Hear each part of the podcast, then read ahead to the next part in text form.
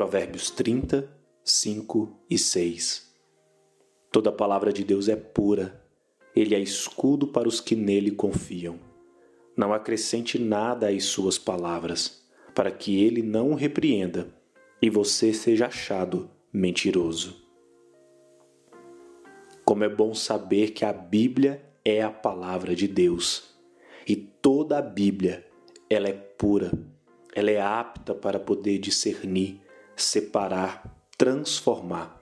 Somente a palavra pode produzir para nós, enquanto cidadãos, criaturas, o direito e o poder de sermos chamados filhos. Embora injustos, somos feitos justificados e essa pureza não é externa, aliás, é também externa, mas primariamente interna. Essa palavra desse Deus que se faz escudo, ela nos protege e nos livra, mas nos protege diz respeito àqueles que confiam. Infelizmente, não são todos que têm confiado no Senhor. Logo, ele não é não será escudo.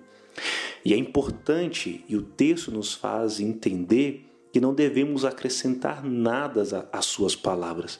A palavra de Deus é suficiente. E alguém já disse que pior do que você não falar aquilo que Deus disse, falou, é você falar aquilo que ele não falou. Não devemos acrescentar nada às palavras dele, porque a palavra de Deus é suficiente. E se acrescentarmos, nós seremos achados mentirosos, seremos repreendidos. Fiquemos com a palavra, com toda a palavra, porque toda a palavra é pura.